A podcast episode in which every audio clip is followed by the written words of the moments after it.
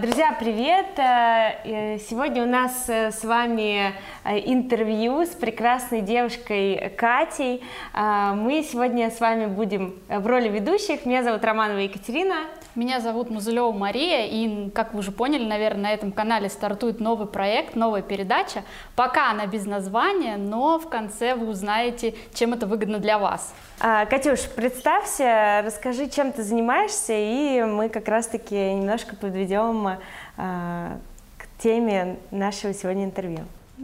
Меня зовут э, Катя Селиванова, я аспирант кафедры физиологии человека животных э, МГУ имени Ломоносова, я там же младший научный сотрудник, и я занимаюсь наукой, как можно догадаться. А, больше всего меня интересует, как работает сердечно-сосудистая система, и вот моя кандидатская посвящена тому, как влияют э, гормоны щитовидки на работу сосудов, потому что в этой области еще не все изучено. Я думаю, тогда, Катя, мы начнем разговор, в принципе, про сердечно-сосудистую систему, какие заболевания, потому что из тех статей, которые ты нам скинула, вот первое, там, и что мне запомнилось, это то, что заболевания сердечно-сосудистой системы до сих пор в развитых странах это первое, там, среди причин смертности. Вот, можешь рассказать, пожалуйста, какие болячки нас поджидают? Э, на самом деле э, заболевание сердечно-сосудистой системы – это такой довольно общий термин. Как можно догадаться, это когда у нас портится работа либо сосудов, либо сердца. Вот. Но чаще всего, спойлер, э, портятся именно сосуды, и из-за них, например, портится сердце. Потому что наиболее известная, наверное, всем болезнь сердечно-сосудистое заболевание – это инфаркт миокарда. Что такое инфаркт миокарда? Это когда недостаточно крови по сосудам поступает в какой-то участок сердца, сердца, и из-за этого сердце, э, сердцу не хватает питания, не хватает кислорода, чтобы сжечь это питание, и оно плохо работает. Может отмереть какой-то участок, э, и, соответственно, навсегда выключиться, может временно перестать э, работать, но в любом случае потом это приводит к пагубным последствиям для всего организма, потому что если, мало, если сердце плохо качает кровь, mm-hmm. то плохо всему, потому что Кровь это питание, кровь это выведение. Кровь Инфаркт, это еще чего у нас? А, аналогично инсульт. То есть на самом деле сосуды, они есть во всех органах. В каждом органе может испортиться сосуд. Он может либо сам испортиться, то есть его стенка может утолщиться или наоборот утончиться, и из-за этого кровь будет течь не так, как надо. Или он может перекрыться тромбом. Вот. А, и, соответственно, в этом случае, в эту область, в эту ткань не поступает достаточно крови, и она либо работает плохо, либо отмирает. Инсульт – это если это происходит в мозге. В других органах традиционно это называется ишемия. Ишемия значит мало крови. Может быть ишемия, в зависимости от того, где сосуд испортился, может быть ишемия мышц, ишемия почек. Ишемия сердца – это, по сути, инфаркт. А, но, соответственно, более на слуху, а, если сосуды портятся в жизненно важных органах, потому что, ну, если кровь перестанет поступать к жиру, это не такая большая трагедия. А вот если мозг или сердце будут перекрыты, то это чревато очень большими проблемами с, с очень большой скоростью. То есть реакция организма, она очень быстрая. Конечно, жир тоже надо кровоснабжать, но мы не почувствуем это, по крайней мере, сразу. То есть по факту у нас э, два таких заболевания, которых э, мы ожидаем от э, сердечно-сосудистой. От нарушения сердечно-сосудистой ну, системы. Э, сразу, наверное, нужно оговориться, что я ученый, то есть э, у медиков есть классификация там, всех этих болезней. Я говорю именно с точки зрения ученого, который изучает физиологию, изучает то, как болезни развиваются как, э, как организм должен работать в норме. То есть я скорее говорю про причины, а медики могут классифицировать это там, в 10 разных заболеваний в зависимости от места повреждения, в зависимости от того, насколько оно сильное и так далее. Но mm-hmm. глобально, да, причина может быть в том, что плохое кровоснабжение в сердце, в мозг, в другие ткани. И есть еще блок заболевания именно сердца, когда само сердце либо изначально слабенькое, либо с возрастом стало слабеньким, там утончаются стенки, или наоборот они гипертрофируются, такие большие становятся, и кровь плохо помещается в них, и оно как бы плохо качает. Вот как бы, вот как бы и все, да. А правда, что сердечно, заболевание сердечно-сосудистой системы это в основном заболевание там, взро, более взрослых людей, или это один из мифов? Это одна из тех вещей, эм, одна, одно из тех заболеваний, риск которых увеличивается с возрастом. Угу. И с Однако, Да, и с курением, а курение все-таки все еще связано с возрастом, потому Накап, что... Накапливается. Да, да, накапливается эффект, ну и потому что все-таки э, доля людей, которых которые курят, она выше да. у взрослых людей, нежели чем у детей. Однако вот эм, возраст начала развития сердечно-сосудистых заболеваний, он все снижается, и у детей они тоже случаются. У детей это тоже серьезная проблема, просто частота встречаемости у взрослых все-таки выше. Но у детей тоже оно есть, и у детей тоже надо это лечить. Так как ты в лаборатории участвуешь в исследованиях, я думаю, что ты видела и здоровые сосуды, и не совсем здоровые сосуды. Вот какие основные характеристики там здорового сосуда и нездорового сосуда, если есть такие понятия? Да, есть. На самом деле сосуд, он состоит... Сосуд — это трубка, по сути, и казалось бы, что какая проблема может быть в трубке, да? Но это трубка из двух слоев, ну, в основном двух слоев. Есть внутренний слой, он называется эндотелий. Эндо значит внутри, ин, эндо, вот. И есть наружный слой гладкая мускулатура, которая, собственно, сжимает и разжимает сосуд и регулирует его просвет. Какой просвет у сосуда, это очень важно, потому что в зависимости от этого разное количество крови может протекать. Ну, чем сосуд больше, тем больше крови может протекать. Поэтому э, органу, который хочет много есть и много потреблять кислорода, ему надо, чтобы сосуд был большой. И, соответственно, если в органе сужается сосуды, обычно это плохо, потому что э, просто тупо меньше крови может пройти через маленькую дырочку. А если, например, очень большой сосуд? То есть э, это же грозит, э, наоборот, там, высокому давлению, например. На давление выше, когда мы сжимаем. Представь себе шланг, у которого кончик ты зажала. Ага. Из него давление, ну, Значит, жидкость наоборот, идет с высокой. Да, да, если мы сужаем сосуд, давление повышается, потому что у нас э, постоянное количество жидкости в организме, крови в организме, да, если мы все сосуды сузим, она будет очень быстро и под большим давлением проезжать внутри. И получается, что на самом деле, ну, глобально, если не вдаваться в какие-то частности, большой, расслабленный, релаксирующий сосуд, на английском это так и есть, релаксирующий сосуд.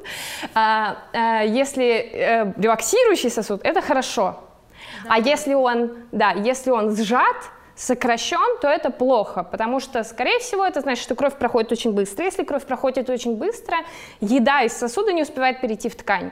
И кроме того, это означает высокое давление, а высокое давление может тупо физически повредить органы, через которые проходит, потому что, ну, представьте, что вам из шланга в лицо, там, в глаз, а, неприятно. Ну, как бы аналогичное может произойти с тканью.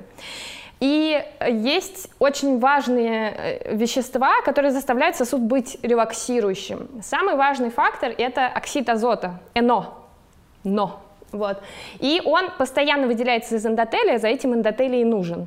И за счет откуда, этого... Откуда выделяется? Из эндотелия, внутренний слой, а, внутренний да. слой трубочки. Э, основная роль этого внутреннего слоя – это делать ИНО и расслаблять гладкую мышцу. Mm-hmm. То есть гладкая мышца, она делает всю работу, а эндотелий такой «расслабься».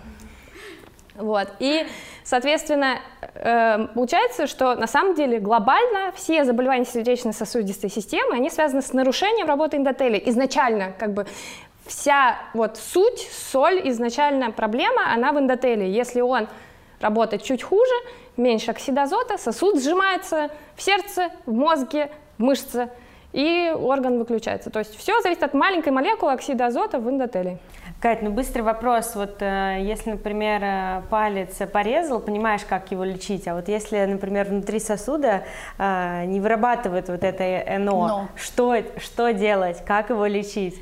И как вообще понять, что это не вырабатывает? То есть есть ли какие-то исследования, то есть мы понимаем, что они там слишком сужены, постоянно высокое давление, значит, скорее всего, не вырабатывают. Анализы или какие-то исследования. Да. Ну, Нельзя же проверить в каждом сосуде вот нормально там все или нет? Ну, ты, ты совершенно правильно сказала, что мы можем понять это по высокому давлению, то есть высокое давление – это первый тревожный звонок. Это значит, что где-то что-то не так, а скорее mm-hmm. всего уже во многих сосудах что-то не так, потому что ну, давление показывает в целом, как в кровеносной системе кровь ну, у пожилых же постоянно высокое давление. А у пожилых меньше оксида азота. И это даже, ну, это мерили. И, в принципе, э, оксид азота в крови можно померить. Просто проблема даже не в том, в каком, какой у него уровень, а проблема, как заставить работать эндотелий нормально. Mm. Вот. На самом деле, если, если у нас острая проблема, и у человека острый приступ, например, сильно сжались сосуды сердца, э, у нас есть способ, мы можем мгновенно дать человеку оксид азота. Это нитроглицерин. Нитро. Нитро значит, что там в составе НО. То есть, когда э, рассасывают шарик нитроглицерина, просто в кровеносную систему поступает оксид азота, сосуды расширяются, кровь начинает приливать к сердцу обратно, и приступ купируется. Но это все равно способ э, с таблетками, да? Да. То есть невозможно это сделать как-то естественно. Чайком. Да, травами. Э, не, не травами, но можно сделать естественно. Сейчас, конечно, этот способ звучит... Давайте вы догадаетесь, что это за способ. Этот способ звучит из каждого утюга. Медитация. Нет. Ой, хороший вопрос. люди- но, э, всем это советуют, но Дышать мало, кто, воздухе. мало кто этим занимается. Спорт. Да, физическая активность. Но это правда. Да. Ну, то есть, э, э, если... Чем больше ты занимаешься спортом, тем больше, больше- тебя вырабатывает, да? Да, да, да. Выше будет уровень оксида азота. Блин, либо таблетки, либо спорт. Здоровый образ жизни. Даже не обязательно, ну, это ни в коем случае не спорт высоких достижений, это не, э, не марафонские забеги, но просто ходьба быстрым шагом или э, такой умеренный бег, это уже сильный бонус вашему эндотелию. Так что если вы не хотите делать это ради вашего жира, сделайте это для вашего Каждый эндотелия. день? Нужно каждый день этим Ну, заниматься? э, тут как бы я не могу, я могу только отсылать к рекомендациям ВОЗ. А рекомендации ВОЗ – это занятие спортом примерно 140 минут в неделю, чуть больше двух часов. При, при этом быстрый, э, быстрый шаг тоже годится. То есть, если вам надо, на самом деле, в этом плюс жить далеко от метро в Москве, да, утром на работу, вечером с работы, когда хочется побыстрее домой, э, так за, в принципе, за, За свою неделю, жизнь, да? ну, за неделю набегут эти 140 минут, если каждый день там 20 минут утром, 20 минут вечером, очень легко Что делать 140. пожилым людям? Тоже надо ходить, тоже надо не прекращать, не прекращать физическую активность, потому что, и более того, даже обращать на нее больше внимания, потому что у эндотелий с возрастом автоматически хуже работает. всех. У всех, да. И пока непонятно, в чем причина, какой конкретно фактор с возрастом заставляет эндотелий хуже работать. Но он точно хуже работает, поэтому нужно гулять больше. Ну, не обязательно спорт. Вот скандинавская ходьба супер просто. А можно рубрика глупых вопросов? А, Сосуды, вены, артерии — это вот как бы общее какое-то название? Или вены, артерии — это другие какие-то трубки, про которые мы сейчас не говорим? Во всех, во всех сосудах э, есть сосуды артерии, капилляры и вены. И во всех сосудах снаружи гладкая мышца, внутри э, эндотелий. А, ну, я тут немножко ошибла. Капилляры состоят только из эндотелия. Только из эндотелия, потому что через капилляры кровь, соответственно, выходит, и э, продукты обмена заходят в кровь. То есть, Вот. когда мы говорим сосуды, мы говорим про все, вот и про, вены. Про все, да. Но для уровня артериального давления наиболее важны артерии, потому что артерии сильнее всего меняют свой диаметр. То есть артерии могут сжаться, и у нас будет давление в 160, или расслабиться, и давление будет в 80, и, скорее всего, мы упадем в обморок при этом. Вот. э, То есть ключевым фактором регуляции давления являются именно артерии и их тонус. Поэтому говорят тонус артерий, и поэтому артерии больше всего изучают. Но вены и капилляры, конечно, тоже важны. Катюш, я хочу вернуться на шаг назад. Вот ты сказала, что физическая активность и вообще в целом тренировки 140 минут э, очень важны. А, кроме тренировок нужно, например, еще поддерживать э, там, здоровый образ жизни в виде питания? Или можно есть все что угодно, главное, что ходишь 20 минут на метро, а дальше уже там все, все как пойдет. Ну, тут не хочется, ну, в смысле, действительно, э, вот это движение здорового образа жизни, которое сейчас зародилось, оно имеет под собой научное основание. Я это сейчас говорю не просто для того, чтобы быть такой морализаторкой и тут типа вот, надо так, надо так, надо так, но это действительно правда. То есть очень важно эм, ну, другим фактором, э, другим одним из э, важных факторов риска развития сердечно-сосудистых заболеваний является ожирение. То есть если вы питаетесь так, что у вас есть лишний вес, при этом, ну, как бы, я говорю там не про то, что вы выглядите не как там модель, а просто, ну, вот прям избыточный лишний вес, то, возможно, стоит пересмотреть свое питание, потому что ожирение – это риск развития сердечно-сосудистых заболеваний. При ожирении тоже, тоже нарушается работа эндотелия. Вот. и, соответственно, дальше все проблемы. Кать, ну можно еще такой, да, рубрика глупых вопросов? Они вообще самых, не Топ самые, значит, э, вредные продукты, которые вот э, нельзя есть. Сейчас просто очень, почему задаю этот вопрос, сейчас очень много веяний, типа нельзя есть мясо, нельзя там пить э, какое-то молоко, нужно вот больше растительное молоко пить. И, в общем, вся, вся вот эта движуха, там сахар нельзя, соль нельзя, там углеводы это зло, и непонятно, как бы, как выбирать вот эту здоровую пищу. Ну, в целом мы понимаем, что такое здоровая пища, но все равно, как бы, э, где вот эта граница, что там, ребята, это все-таки действительно можно полезно, например, потому что это белок и мясо надо есть, а там сахар действительно вред, и нельзя там сникерсы каждый день есть, условно.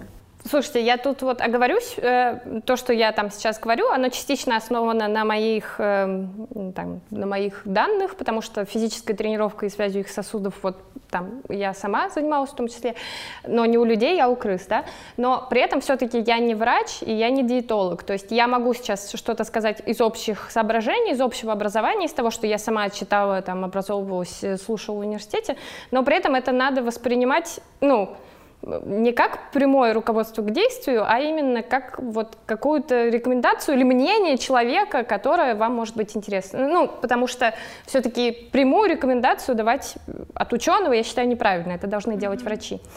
И, ну и частично я транслирую мнение врачей и mm-hmm. популяризирую его.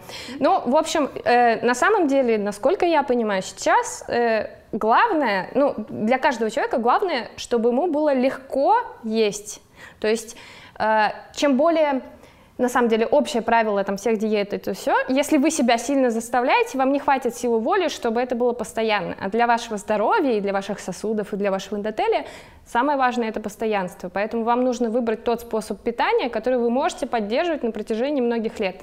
И на самом деле здоровое питание будет уже, если вы там не будете превышать там двух порций алкоголя в неделю, одна порция там это э, там два бокала вина или Э, пинта пива, да, и если вы не будете курить, курить все-таки однозначно вредно, про алкоголь там сейчас есть некоторые сомнения, но много, много Так итальянцы вредно. уже правы, оказывается. Они были, они были сначала правы, потом не правы, сейчас, возможно, правы, но, в общем, есть дискуссия, э, больше двух, двух порций алкоголя в неделю Пока не пьем. надо, больше двух точно не надо, это дискутируемо, но риск, по крайней мере, не, но не в Италии большой. можно чуть побольше. Ну, в Италии для поддержки местного туризма, да. и, и в качестве э, ну, средиземноморская диета, она очень полезная, поэтому можно немножко побольше алкоголя, да. Э, ну так вот, э, без курения немного алкоголя можно, но лучше без. И э, большое разнообразие фруктов и овощей в диете. На самом деле в день надо съедать не меньше пяти порций фруктов. Одна порция фруктов это яблоко размером с кулак, э, э, там средний помидор или там несколько ягод. И лучше, чтобы эти фрукты были разнообразные. И, соответственно, нужно иметь обязательно источник белка. То есть, если вы едите мясо, это должно быть мясо, но лучше белое, чем красное, потому что что все-таки красный увеличивает риск развития рака, то есть лучше курица, чем э, стейк. Э, и э, или если вы не хотите есть животных, то нужен источник белка, нужно есть не просто овощи, нужно есть горох, нут, фасоль, а, бобовые. Вот. Ну, соответственно, если вы хорошо их переносите, конечно. Я такая переосмысливала свое питание. Это на слове рак. Просто, да-да-да, у меня, у меня прям... Нет, я... Человек, который любит стейки, я такая, рак, все, а, все это статистика, то есть не надо, журналисты очень любят ну, ученые любят говорить все очень аккуратно, журналисты очень любят громкие заголовки, потому что они, они работают, да. И, ну, может быть, даже из лучших побуждений, чтобы люди прочитали и впечатлились, да, но все это статистика. Понятно, что если вы съедите стейк, у вас на следующий день там не обнаружится опухоль ну, скорее всего. Это все статистика, это все накапливаемые вещи, это еще зависит от ваших генов, от того, как вы росли и так далее. Ну, то есть это э, просто можно подумать о том, чтобы э, изменить соотношение. То есть если вы едите там 10 стейков в неделю, возможно, можно чуть-чуть постараться делать это поменьше, да, или, или чередовать, да, но опять же, привычки, насколько вы сможете это поддерживать. Можно постепенно постараться уменьшить. Если вы поймете, что вообще-то можно жить без 10 стейков в неделю, а есть, допустим, 5, ну, отлично, классно. Если вы поймете, что нет, не могу без стейков. Окей, окей, ну как бы важно же не только жить здорово, но еще и жить приятно. Если подытожить, да, то зависит от многих факторов. Да. И если у тебя есть какие-то предрасположенные уже к каким-то болезням с детства, да, или с внутриутробного развития, о чем мы сейчас поговорим, ты можешь, зная об этом заранее, уже там как-то э, свое стабилизировать питание, исключить вредные продукты, то есть при, применить какие-то превентивные меры, которые помогут. И как раз-таки твои исследования, в которых ты участвовала, а, они помогают об этом. Вот можешь поподробнее рассказать, как какие-то а, внутриутробные там развития влияют на сердечно-сосудистую систему взрослого уже человека? Ну да, на самом деле, оказывается, смотрите, 16% эм, всех смертей в мире э, по крайней мере в развитых странах, они связаны с болезнями сердечно-сосудистой системы. Такая распространенность, она неспроста, и последние исследования все чаще говорят о том, что это идет из младенчества и из периода внутри матери, то есть во время беременности. И изначально вообще э, там еще в конце 20 века связали низкий вес при рождении, при рождении и ожирение в будущем. То есть дети, которые рождались с низким весом, они потом больше ели, больше толстели, и у них во взрослом возрасте было ожирение. То есть они как будто пытались наверстать то, что им не додали, видимо, во внутриутробном периоде, раз они родились маленькими. Вот. И После этого сформировали, сформировалась такая гипотеза, которая называется внутриутробное программирование. Вот как мы компьютеры можем программировать, чтобы они там, нам музыку проигрывали там, в 9 утра.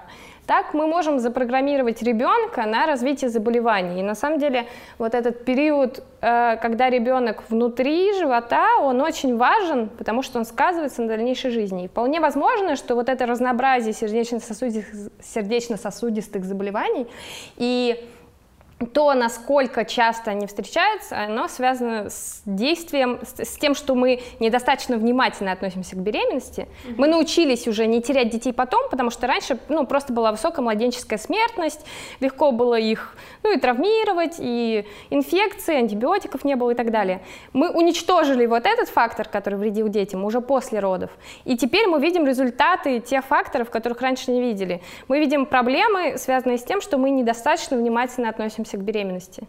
И э, вот мы занимаемся тем, что мы изучаем внутриутробное программирование как раз сердечно-сосудистой системы. Оказалось, что даже если у матери э, совсем чуть-чуть во время беременности снижается уровень тиреоидных гормонов, гормонов щитовидной железы, то во взрослом возрасте у ее детей выше риск э, нарушения работы сосудов причем сосудов, которые снабжают сердце. Это означает риск инфаркта. Выше риск того, что сосуды внутри сердца будут сжаты, и, соответственно, выше риск инфаркта. То есть ну, мы, мы смотрели все это на крысах, mm-hmm. да, и крысы во взрослом возрасте, э, ну, вот дети крыс, у которых было... Дети крыс, у мам которых было мало гормонов щитовидной железы, но не совсем мало, а небольшое снижение, у них артерии сердца были сжаты. И это значит, что при старении, при каком-то стрессе, при каком-то еще наложившемся заболевании у них выше риск инфаркта. У нас дальше в дальнейших наших обсуждениях исследований часто будут фигурировать мыши, поэтому хочется крысы. сразу крысы, крысы, поэтому хочется сразу задать этот вопрос, насколько это корректно делать эксперименты на крысах и там экстраполировать это на людей потом эти исследования. Переносить один в один совершенно точно нельзя, потому что крысы отличаются, у нас с вами нет хвоста, мы не пушистые, без красных глаз и все такое. Ну, красные глаза — это признак лабораторных крыс, но тем не менее. А, но нам нужно на ком-то понимать, на самом деле у нас одинаковая с ними температура тела, а, у нас одинаковое с ними давление — но при этом у крыс сердце бьется гораздо чаще, но давление одинаковое, то есть э, сосуды растянуты примерно на одинаковую величину. И какие-то механизмы, по которым работает сердечно-сосудистая система, они одинаковые у всех млекопитающих. Ну, например, у всех важную роль играет оксид азота. И, соответственно, у крыс, так же, как и у людей, с возрастом уменьшается роль оксида азота.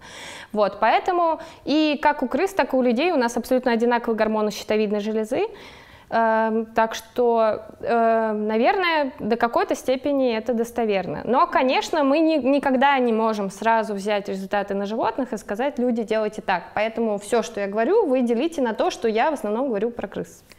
Катя, вот ты сказала, что э, вы проводили эксперименты, и эти эксперименты показали, что если гормоны щитовидной железы меняются, то, соответственно, в дальнейшем ребенок у ребенка могут быть какие-то заболевания.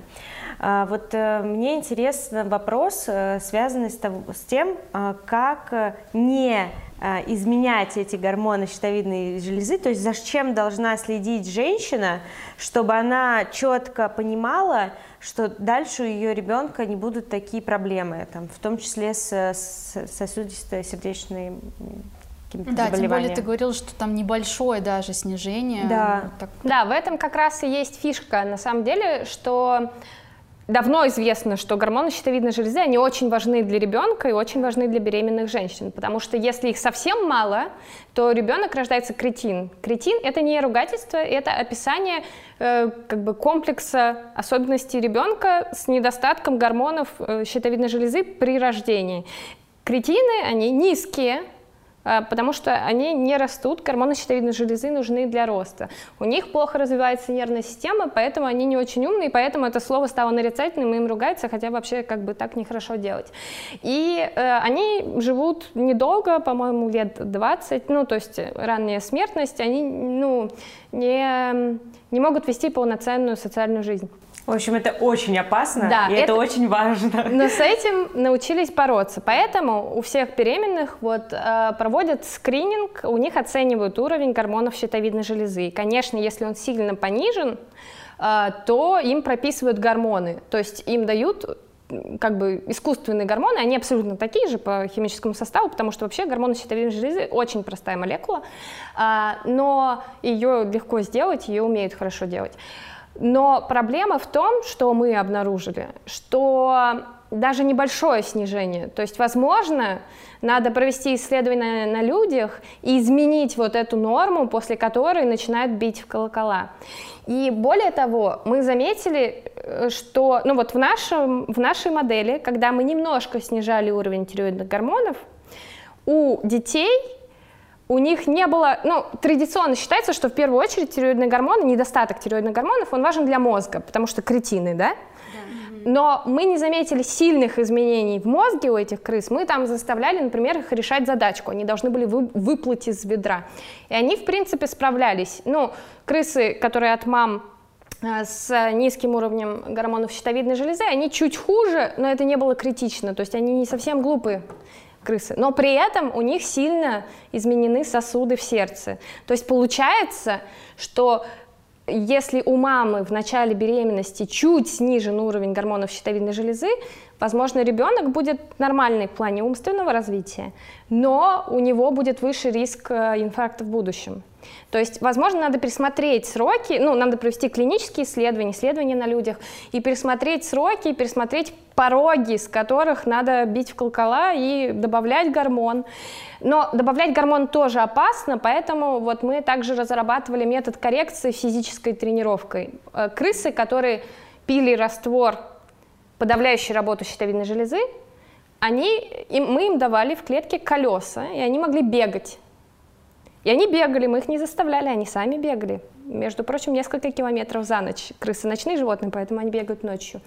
Вот. И удивительно, но дети от мам, которые бегали, угу. у них сосуды были нормальные. Так, ну я не совсем поняла. Да, я, может быть, да, на мой немного, вопрос, собственно, да. э, нужно, правильно я понимаю, нужно ходить к врачу, Обязательно э, проверять гормоны, гормоны, не игнорировать, если они понижены. Да. И пить какие-то таблетки. Ну, если, если врач пропишет, то пить гормоны. А, но при этом это еще вопрос не к мамам конкретно, не к тем, кто сейчас планирует беременность или уже беременный. Да. Это еще вопрос к нашей системе здравоохранения, ну, как бы к врачам, что нужно провести, да, и провести исследования, которые, возможно, откорректируют пороги, с которых проверить, есть ли такое же, как у крыс. Может быть, мы корректируем там, допустим, с уровня в 70, если снижено на 70, а надо, э, надо корректировать с уровня в 80. Да. Понимаете? То есть... Ну, примерно. Катюш, вот да. быстренький еще вопрос. Ты сказала, что, э, ну, такую фразу, начало беременности. Начало беременности это сколько? Это когда? Месяц, два, три, пять? Первый есть, день. Первый день, да. Бежать уже такое, что с моей щитовидкой. В нашей модели крысы пили с первого дня беременности, то есть у них было снижение уже с самого начала. Ну, крысы быстрее, они же... Да, у них беременность длится три недели примерно, чуть больше. А, но на самом деле, вот конкретно на этот вопрос э, у меня нет экспериментального ответа, то есть мы это не проверяли, мы просто снижали с самого начала уровень uh-huh. гормонов.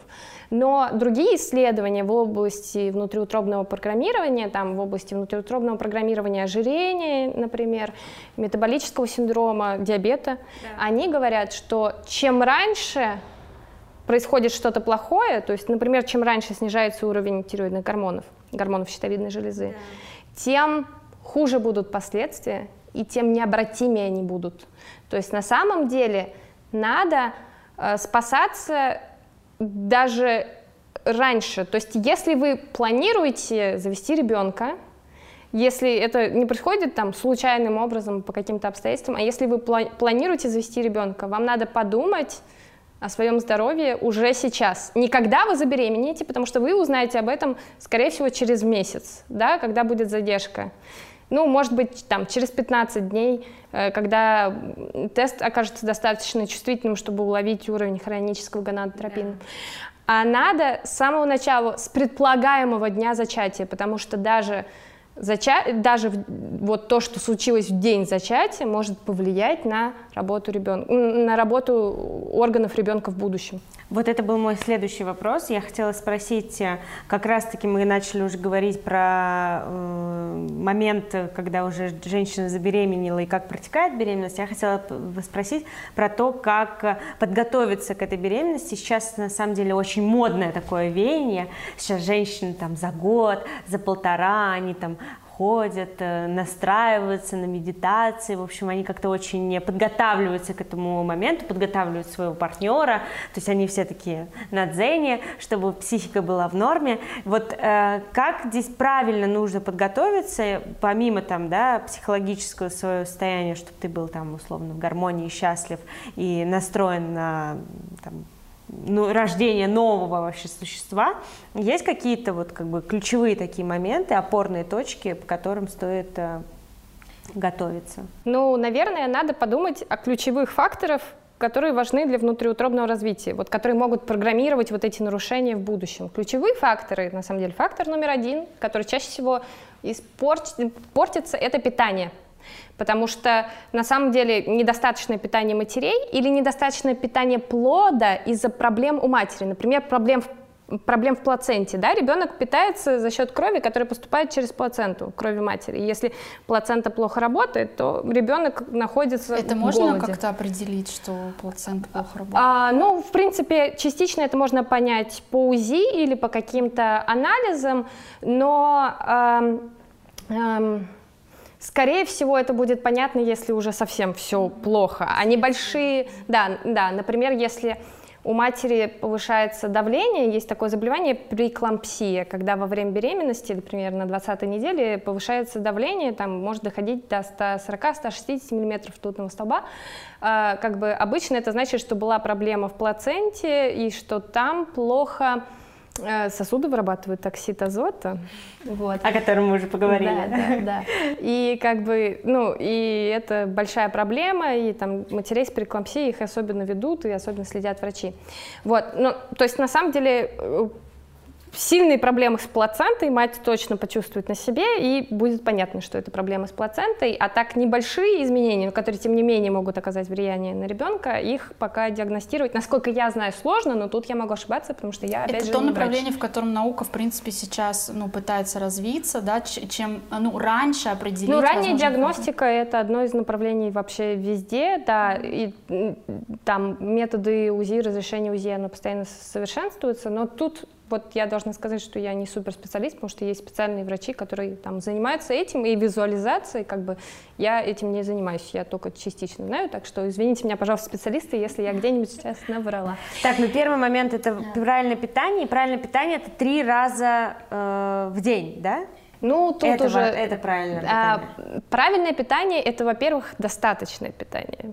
Потому что, на самом деле, до сих пор в мире есть э, случаи, когда матери питаются недостаточно, не потребляют достаточно калорий, э, ну, просто голодают на самом деле. А вот. если не хочется есть? А, ну, могут быть, могут быть особенности, но надо, э, вот вторая вещь, про которую я хотела сказать, надо особенно следить за уровнем белка, потому что потребность в белке, она во время беременности возрастает, потому что нужно кормить не только себя, но и ребенка. И вот хорошо бы, особенно если ну, если женщина про себя знает, что у нее есть проблема, ну, ей не всегда хочется есть, она забывает поесть или то все, в этом случае, возможно, стоит рассчитать, э, ну, по массе тела, ну, по нормам, есть медицинские нормы, какое должно быть потребление, сколько грамм белка в день. Да. И вот как бы есть его, ну, стараться есть, э, есть соответствующую норму. Потому что низкое содержание белка, белок нужен для роста, и ребенку очень Ну, это строительный белок. материал, да? Да, да, да. Ты да. сегодня уже упоминала Всемирную организацию да, здравоохранения. Mm-hmm. У них тоже есть, да, какие-то рекомендации по этому поводу? Да, у них есть рекомендации по э, доле белка в рационе, по, то, по тому, сколько грамм надо есть, то есть какое количество калорий должно быть за счет белка. А нам все это продают в Инстаграме Инстаграме блогеры. За, все день, это, все за это, деньги. Все это можно да, просто зайти и бесплатно почитать. Ну, это, как всегда, информация, которая дается просто так, э, к ней больше подозрений, чем к той, которую можно купить и добыть. Э, Что там этот ВОЗ? Вот моя галочка из Инстаграма, да? Ну, люди, это, это нормально, это особенность нашего поведения. Мы хотим что-то добыть, и потом мы ценим то, что мы добыли. Э, Еще одна вещь, которая важна для питания, это уровень витаминов потому что, в частности, ну, витамины нужны и плоду. И э, витамины, в том числе, там, могут, недостаток витаминов может тоже программировать плод на какие-то проблемы в будущем. Вот. И, соответственно, во время беременности там прописывают фолиевую кислоту дополнительно. Ну, в принципе, витамины прописывают, да, беременным, специальные комплексы есть и так далее. Угу. Но тут нужно учитывать, что, во-первых, у каждого человека индивидуальная потребность в витаминах, она очень сильно зависит от диеты и от генетических особенностей. Поэтому, возможно, если вы планируете беременность, ну вот в ближайшем будущем, стоит сдать э, тесты на дефицит витаминов различных, там, D, Э, и определить, может быть, у вас есть какая-то проблема, стоит ее скомпенсировать перед началом беременности, а потом уже пить комплексы, которые вам пропишет врач. Ну, когда вы забеременеете, пропи, пропить комплексы. Но, опять же, с этим надо быть аккуратным, надо соблюдать рекомендации, потому что слишком много витаминов тоже может быть плохо, да? Ну, как бы, к сожалению, наш организм так работает, что все хорошо в меру. Вот я в школе очень сильно расстраивалась, потому что я там учила биологию. Думала, ну, я запомню, что чем больше, тем лучше. А потом бац, оказывается, что чем больше, а другое какое-то заболевание. А, Катюш, хотела еще спросить, вот мы говорим про, э, ну, соответственно, подготовку беременности, как нужно, как, как э, в какой момент нужно начать готовиться? То есть за год, за два или за сколько нужно начать готовиться? Ну, сейчас мы не берем э, в расчет проблемы, ну, то есть если у пары есть проблема с тем, чтобы зачать ребенка, то это другое, да, там я не знаю, какие сроки, ну, насколько я осведомлена, подготовка к беременности в этом случае может занять годы и годы. Мы говорим именно про пару, которая, в принципе, может зачать ребенка. Мы берем пару с нормальной половой функцией, то есть у них там жизнеспособные сперматозоиды, жизнеспособные яйцеклетки, и они совместимы. В этом случае, э, ну, из общих соображений, опять же, нам нужно успеть нормализовать, ну, э, зависит от состояния пары, да, Хорошо, если у людей на момент зачатия, у обоих людей, не только у матери, нет ожирения. То есть если у них лишний вес, им э, хорошо бы его скинуть э, перед тем, как перед тем, как, эм, соответственно, создавать ребенка. И, соответственно, получается, что подготовка, она зависит от того, сколько лишнего веса mm-hmm. и насколько они вообще способны Да, но при сделать. этом снижение лишнего веса не должно повредить ну, там, другие аспекты твоего здоровья, да? Да, а это долж, должно быть именно гармонично. То есть не типа все, я больше не ем, я питаюсь водой и нектаром, да? Это так, а можно, быть... можно Нет, просто так нельзя. Так нельзя. Почему? Это плохо. Это но опять же, наш организм, он любит гармонию, он не любит, когда что-то изменяется резко. У нас есть такое понятие гомеостаз, оно значит постоянство внутренней среды. Всем нашим клеткам хорошо внутри организма, когда вокруг особо ничего не меняется, всегда достаточно кислорода, всегда достаточно глюкозы, всегда достаточно аминокислот из белка, и как бы и ничего не меняется. Резкие изменения, они клетки пугают, и клетки работают, чтобы скомпенсировать эти изменения. И когда они компенсируют, все может испортиться. Ну, представьте, что мы с вами в жаркой комнате зимой, мы такие, а, слишком жарко, открываем окно, чтобы это исправить. Из окна метель, становится холодно, потом уже холодно, мы закрываем окно, потом быстро становится жарко, ну и душно. То есть не получается сделать нормально, да, потому что мы, когда исправляем, мы портим в другую все время сторону. дискомфорт какой-то. Да, и все время дискомфорт. Вот то же самое, когда наш организм, когда клетки внутри нашего организма пытаются поддержать постоянство внутренней среды, когда мы им что-то резко меняем, там, открываем окно, они такие, а, надо греться, надо греться, они перебарщивают. Ну, потому что невозможно идеально это все отрегулировать, особенно если изменение резко, они думают, что все, настал конец света, надо срочно что-то делать. Поэтому, если мы резко прекращаем есть вообще, ну, уменьшаем потребление калорий там, в два раза, в три раза, неважно, даже если у нас ожирение за, за, 100, за 100 килограмм лишнего веса, да, да, нельзя переставать есть, потому что организм думает, что все, настали плохие времена, буду запасать еду, потому что дальше будет хуже. Ну и в результате получается, что ваш жир переходит в режим нитраты, а накопления, потому что он думает, что все, ну, ужас. Слушай, ну сейчас есть такое новое тоже веяние, не знаю, насколько новое, может быть, уже оно давно, но сейчас оно набирает популярность, что если ты э, там переходишь на не твердую пищу, да, то есть на мягкую пищу, это соки, это чаи, нектары и так далее, э, то э, организм начинает внутри поедать плохие клетки и, так, и таким способом лечить сам себя. Опровергни или согласись? Наука об этом не слышала, да? Нет, это... Я, я очень сомневаюсь, что есть такие реальные научные исследования полноценные. Вот, э, как бы... Но это... По всем параметрам это не, не работает, потому что, во-первых, нам нужна твердая пища, потому что иначе зубы начнут атрофироваться, и мышцы лица начнут атрофироваться. Нет, только на 21 день. То есть ну, вот 20... это очень, очень вряд ли нет. Ничего не работает. Ну, в смысле, нельзя что-то делать на 21 день и думать, что это вам поможет на всю жизнь. Нет. Ну, если это не во, не во время внутриутробного развития, конечно. А, но там скорее помешает, потому что там в основном проблемы из-за из того, что что-то нарушается. Ну, то есть, э, нет, это очень, очень сомнительно. Я не знаю таких научных работ, и из общих соображений это не должно работать. Это вообще никак. опасно для человека? Это опасно, потому что мы резко изменяем все, это нарушает э, баланс, потому что мы привыкли к твердой пище, и желудок, он как бы пытается сжать, ему нечего сжать, э, как бы можно получить слишком много жидкости, это значит, что нагрузка на почки, если у человека, ну, если мы потребляем слишком много жидкости, почки должны ее выводить, если у человека есть какие-то проблемы с почками, то как бы это может их усугубить. Да. Ну, в общем... Эм, ну, очищение кишечника вообще в, реаль... в, этой, в нашей жизни э, естественным путем как-то возможно? И вообще нужна она? Или... Оно происходит само. Оно, а, то есть он, помогать им не нужно? Можно, ну, только в случае, если какое-то заболевание. Вот при отравлении, да, там может, ну, врач может прописать э, там диету или голодание на какое-то время, или там питание, ну, отваренный рис, да, чтобы, mm-hmm. чтобы вывести, вывести то, что вы сами туда плохое запихнули, как бы, да, ну, э, в норме, если человек здоров, ему ничего дополнительно специально очищать нельзя, выводить шло... не надо, э, выводить шлаки не надо, ничего не надо надо. Более того, наш кишечник сам это делает. Вот э, у вас когда-нибудь бурчал живот? Так, Конечно. ели.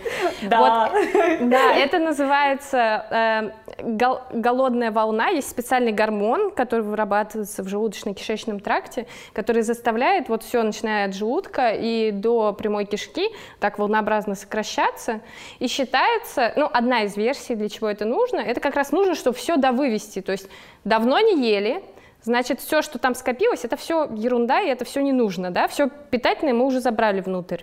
Значит, мы сейчас это почистим, так вот волнообразно выдавим, как из, э, зубной, из тюбика с зубной пасты, и когда придет новая еда, ей будет много места. Вот как бы, если у вас бурчал живот, будьте уверены, ваш э, организм отлично умеет очищать ваш кишечник, никакие специальные процедуры вам для этого не нужны. Ну, честно говоря, я не знаю, насколько это правда, я когда про эти голодания слышала, что они в первую очередь бьют по щитовидке как раз она начинает страдать. Не знаю, насколько это правда. Ну, это зависит от э, того, как именно человек голодает, но может быть и на, и на щитовидку, потому что для работы щитовидки нужен йод, и, соответственно, если человек, ну, йод мы получаем из еды с йодированной солью. Если ты ничего не ешь, ты ничего э, не солишь, да, ну и из морепродуктов, потому что в море тоже есть йод.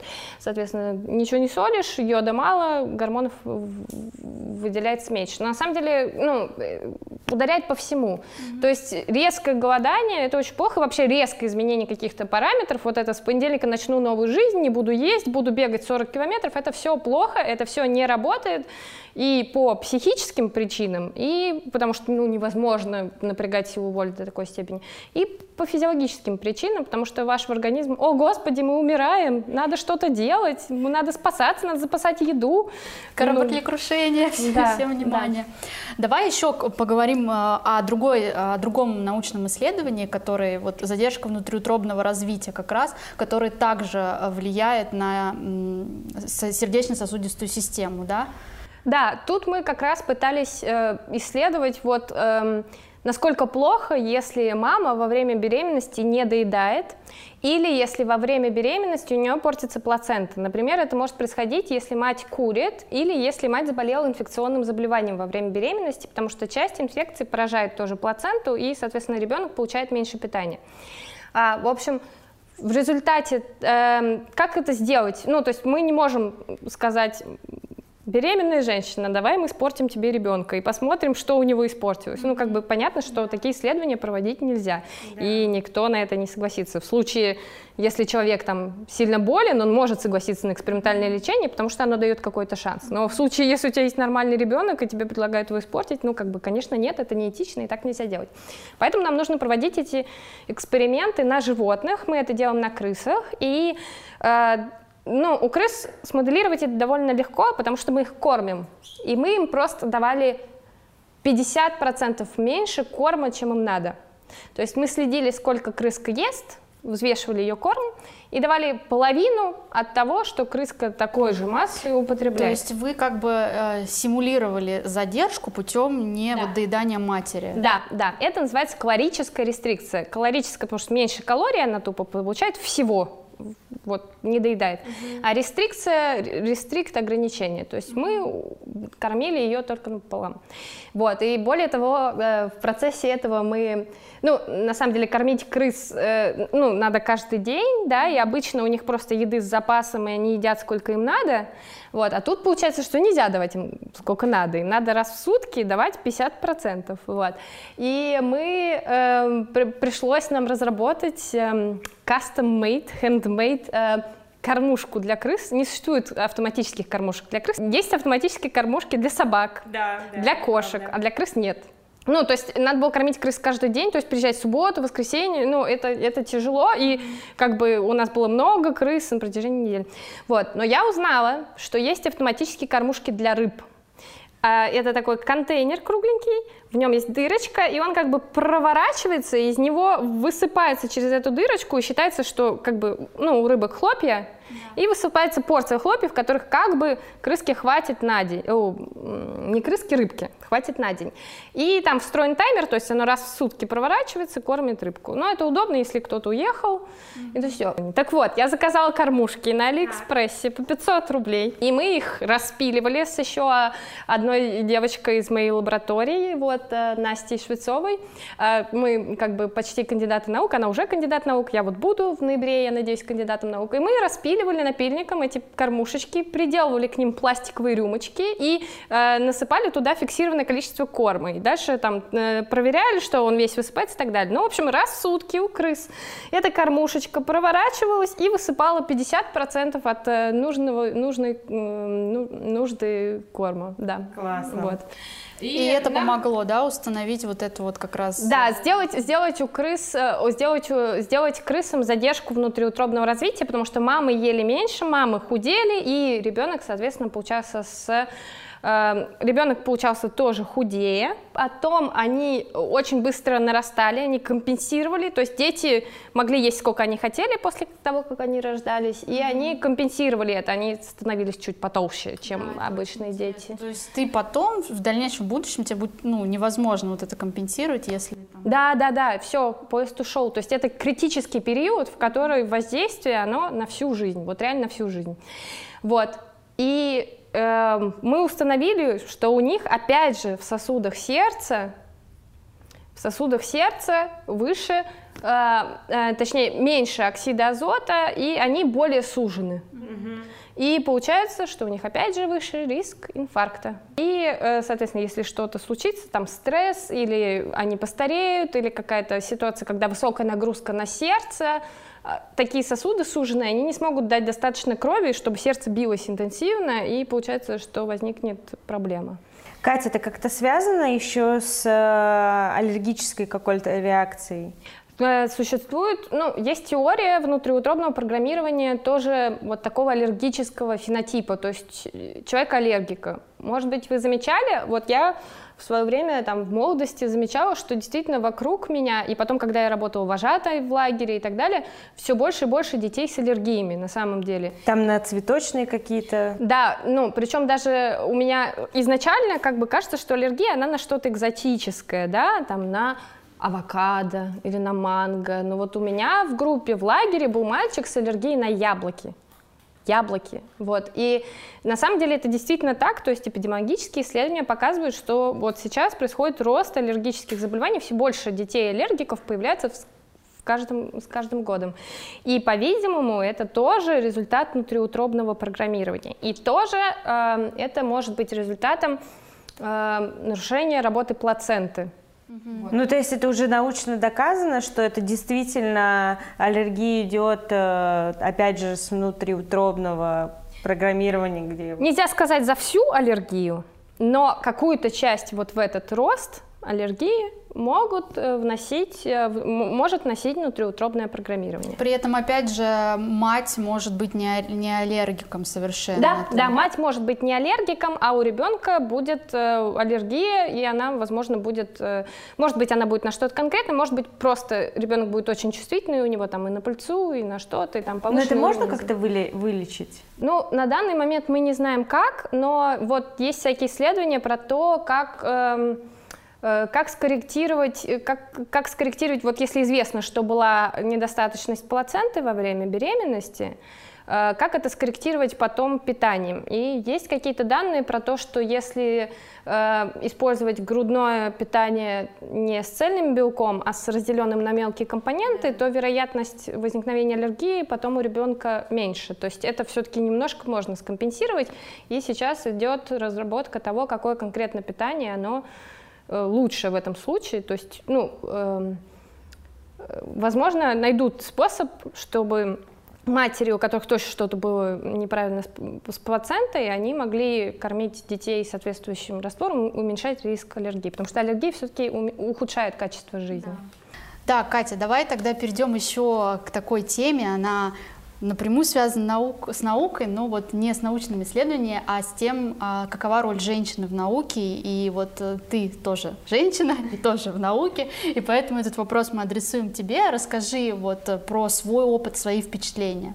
Вот, ну на самом деле, э, на самом деле в России женщин в науке довольно много, но есть проблема, не знаю, с чем она связана, с традицией или с дискриминацией, много женщин на низких позициях, а чем выше мы смотрим, тем меньше женщин. То есть много женщин научных сотрудников, младших научных сотрудников, просто научных сотрудников, старших научных сотрудников. Ведущие — это самые, как бы, из научных сотрудников самые такие э, пафосные, скажем так.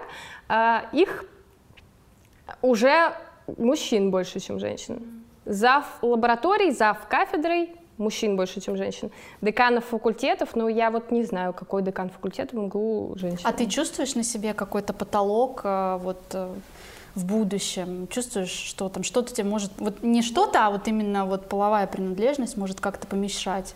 Ну, я не сталкивалась напрямую с чем-то таким, потому что, опять же, вот у нас на кафедре физиологии очень много женщин, и все работают, и как бы это ну, нет такого, что я вижу, что кто-то говорит, что оставайся на младшем научном сотруднике, там просто научным сотрудником мы тебе никогда не дадим. Mm-hmm. Такого нет. Но закономерность такая есть. И я не, не до конца понимаю, вот именно, в смысле, там я читала исследования в целом в мире, потому что это не только России касается, это есть и в других странах, и там перечисляют разное количество причин. Но как бы что именно не позволяет женщинам подниматься выше в России, я не понимаю. Ну, скорее всего, это опять же связано с детьми и с тем, что им надо заниматься внутриутробным программированием. Вот, и... Я как раз хотела это связать. Ну, ты думаешь, э, что там э, уход на 2-3 года это влияет на дальнейшую карьеру? Это, это, безусловно, очень сильно влияет, потому что, ну, у нас есть такой период, когда ты должен, ну, в карьере ученого, на самом деле, э, Вначале ты должен очень интенсивно работать. Возможно, в другой карьере также, э, просто я не так хорошо с этим знакома. Но у нас вот такой период, то есть чем раньше ты получишь степень кандидата, тем раньше у тебя будет доступ к большинству грантов, потому что без степени кандидата грант, ну, там есть два гранта, которые, про которые я знаю, которые тебе лично могут дать. Э, чем раньше ты после, э, чем раньше ты подашь после кандидата на эти гранты, тем раньше тебе дадут. Чем больше у тебя опыт получения грантов, тем выше вероятность, что тебе их дадут. Э, соответственно, женщина уходит в декрет, и она выбывает из этой гонки. И все остальные ее ровесники, они идут дальше. При этом есть такая особенность, есть термин «молодой ученый». В науке ты молодой, пока тебе не исполнилось 35. И на самом деле, пока тебе не исполнилось 35, у тебя больше возможностей, потому что у тебя льготное участие в конференциях, есть специальные гранты для молодежи, ну, потому что стараются их поддерживать, э, как бы больше вся, всякого там коллаборации доступны и так далее. И получается, что женщина из плодотворного времени до 35 лет, когда идет основная гонка, и надо как можно раньше защититься, как можно раньше подать на грант, потом подать на следующий, публиковать статьи, она выбывает на 3 года. Ну, то есть у мужчин там условно есть, ну, средний возраст выпуска какой, 23, а, у мужчин есть 12 лет, а у женщин на 3 года меньше. И вопрос, если вопрос, если женщина потом продолжает э, заниматься ребенком, то есть если нет возможности нанять няню или если это одинокая мать, э, ну там с мужчиной что-то случилось, то она не может полноценно посвящать себя научной работе. То есть у нее есть первые несколько лет, потом она выбывает, потом она приходит, и она приходит закономерно на более слабую позицию, потому что в науке все усиливается, усиливается, усиливается. То есть когда ты подаешь на грант, у тебя смотрят, есть ли у тебя публикации за последние пять лет условно. Да. Если ты три года была в декрете, у тебя заведомо будет меньше публикаций, чем у того человека, который все пять лет работал и публиковался. Соответственно, у тебя меньше вероятность получить грант. Если ты не получишь грант, ты не получишь денег на исследование. Соответственно, ты не сможешь сделать качественное исследование, и когда ты подашь на следующий грант, у тебя заявка будет слабее, чем у других, и плюс у тебя не будет опыта получения гранта. А на это тоже смотрят. То есть как бы дают грант тем, у кого были гранты, дают, ну, и возможность писать статьи получается у тех, у кого были статьи. Поэтому вот этот старт очень важен. Но при этом Нельзя откладывать ребенка, ну, то есть, если человек хочет ребенка, нельзя откладывать это до 35 лет, потому что после 35 лет вероятность осложнения беременности гораздо выше. И, соответственно, получается, что женщина вынуждена... А вот мы узнали правду. Но, но этот факт как будто бы в обществе немножко игнорируется, как бы делается вид, что как бы он всем общеизвестен, да, раз ты об этом говоришь, и ты достаточно, ну, логично и последовательно объяснила, как это работает. Но принимаются ли какие-то меры, вот, например, в научной среде, если этот факт общеизвестный? Ну, Пытаются, во-первых, э, сейчас некоторые компании и фонды, они дают стипендии женщинам в науке. И действительно, вот есть программа L'Oreal, которая успешным ученым э, дает, э, ну, дает приз за то, что они работают в науке, ну, и таким образом стараются поддержать женщин. Там какие-то еще компании есть, но пока этих мер недостаточно, и э, проблема в том, что действительно э, женщина с ребенком выполняет двойную работу. Кать, вот подводя итог вот этой темы, э, вот ты сколько лет уже в науке находишься? Ну, в МГУ я 10 лет, то есть сейчас так получилось, что я попала на такую схему образования, когда 4 года бакалавриат, 2 года магистратура и 4 года аспирантура. Вот сейчас я в конце аспирантуры и планирую защищать кандидатскую. А, наукой занимаюсь я с третьего курса, то есть получается, ну и в своей лаборатории я работаю 7 лет. Вот. И да, вот тему... мой вопрос, вот за 7 лет ты видишь какие-то сдвиги в, ну, как бы более, ты вот уже сказала, что есть гранты для женщин, то есть как, какое-то развитие в сторону помощи женщинам в науке или восприятие женщин в науке идет сейчас, какой-то такой тренд? Ну, мне кажется, что просто больше про это стали говорить, но мне кажется, в принципе, с каждым годом все больше говорят про роль женщин и про дискриминацию, и про стеклянный потолок и все остальное. Вот. Э, конкретно в науке, в принципе, в науке сейчас, на самом деле, с каждым годом появляется все больше возможностей, и это супер классно, потому что с каждым годом все больше студентов ездит за рубеж на стажировки.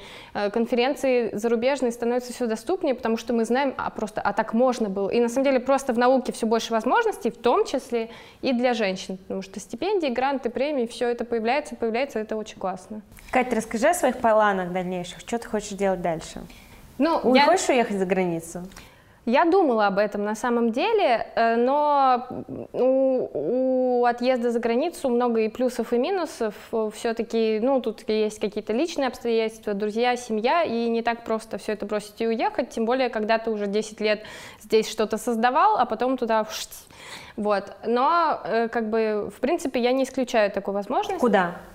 Э, мне больше всего, вот я была как раз на конференции классной для молодых ученых в Голландии, я даже дважды там была, и у них есть э, сеть э, таких медицинских центров, где комбинируют исследования на животных и исследования на людях. И у них получается, что до клинические исследования, на животных, они ближе к людям, они быстрее транслируются, и какие-то вещи сразу тренируют на людях. И вот это, конечно, супер интересно, и, к сожалению, в России прям такого пока еще нет. Назови, может быть, кому-то будет интересно, как они называются. А, ну, они так и называются Biomedical Center, и они есть, по-моему, их всего, Голландия небольшая, поэтому их всего 10 или 12 штук, они есть в крупных городах, например, в Кронингене есть, в Неймегене, вот я была тоже, там есть, в Гааге есть, вот, а, как бы могу еще, если кто-то из молодых ученых или тех, кто только поступает куда куда-нибудь смотрит, слушает, э, могу посоветовать конференцию ISCOMS, ISCOMS.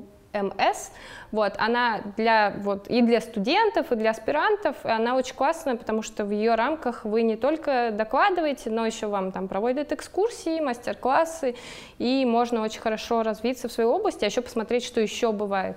Классно. Катя, мы оставим твой контакт. Можно, если кто-то захочет, чтобы с тобой связывались, конечно, какие-то конечно. вопросы. Так, ну ты хотела уехать, а, а еще какие дальнейшие планы? Э, самые ближайшие планы защитить кандидатскую диссертацию, потому что, как я сказала, в начале у нас бешеная гонка, и нам надо поскорее, поскорее все получить, все сделать.